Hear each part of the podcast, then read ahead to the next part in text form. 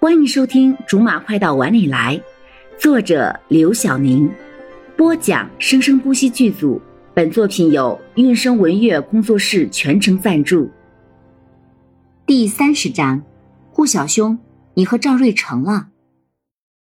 最先反应过来的是李思雨，颤颤的溜过来，从柠檬的肩膀上卸下了背包，然后反披在了自己的身前。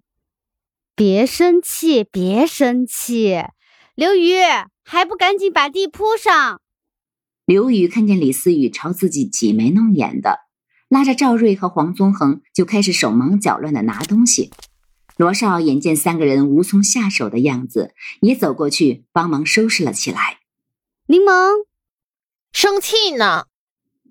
柠檬没好气地说。钱玉听了这话，随手就给了他一巴掌。别再装了！柠檬被拍了一巴掌之后，气势立刻就软了下来，低眉顺手道：“哦，赶紧合计合计。顾莲先招，你跟赵瑞到底什么奸情啊？我们俩没没有事儿。你们你们别瞎猜，别乱说啊！”你瞒不住的，该说的不该说的，赶紧都坦白出来吧。真真的没有什么。你们两个在车上都这么亲密了，还说什么都没有？不，不行，我真的不能说。我们，我们真的没有什么的。你们别问了。顾莲急得汗都快要掉下来了，眼看着就要招了。正好那边的地也铺好了，李思雨也只得暂时作罢。柠檬则是完全不管什么八卦不八卦的，坐在垫子上就颓了下来，往罗少身上一挂，一副再也不打算起来的样子。罗少轻声问：“要不就在这里把帐篷搭上吧？”啊，别了，歇会儿就行。才爬了这么一会儿，大家都还没尽兴呢。嗯，也好。哎，你公司那边真的没关系吗？看你最近这么忙，我还是有些担心。柠檬一想起之前每天晚上下班回来，罗少还要在家里，就有些内疚。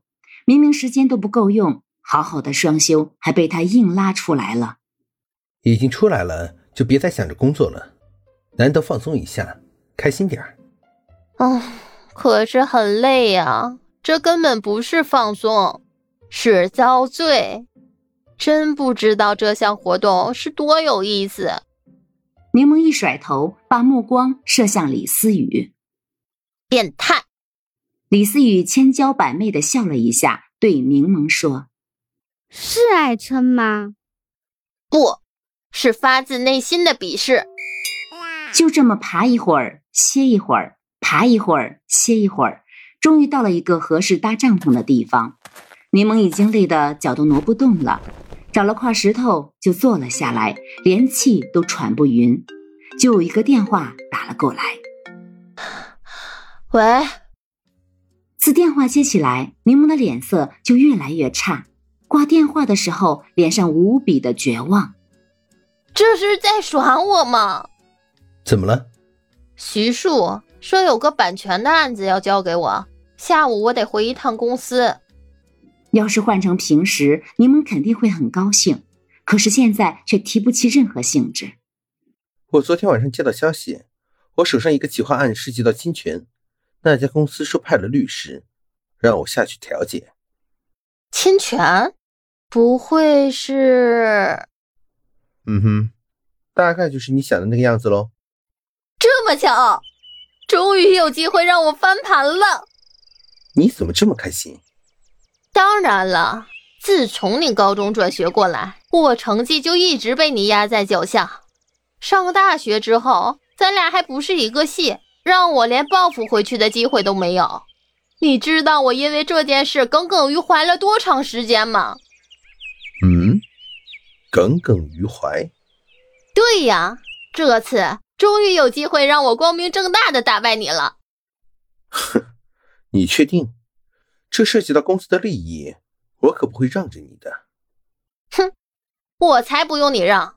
我就是要让你知道知道这些年我韬光养晦的结果。钱玉竖着耳朵听着二人的争论，终于找到一点空闲，连忙插嘴进去：“你们两个现在是什么情况？要走吗？”好了，以上就是我们播讲的本章的全部内容，感谢您的收听，我们下集不见不散。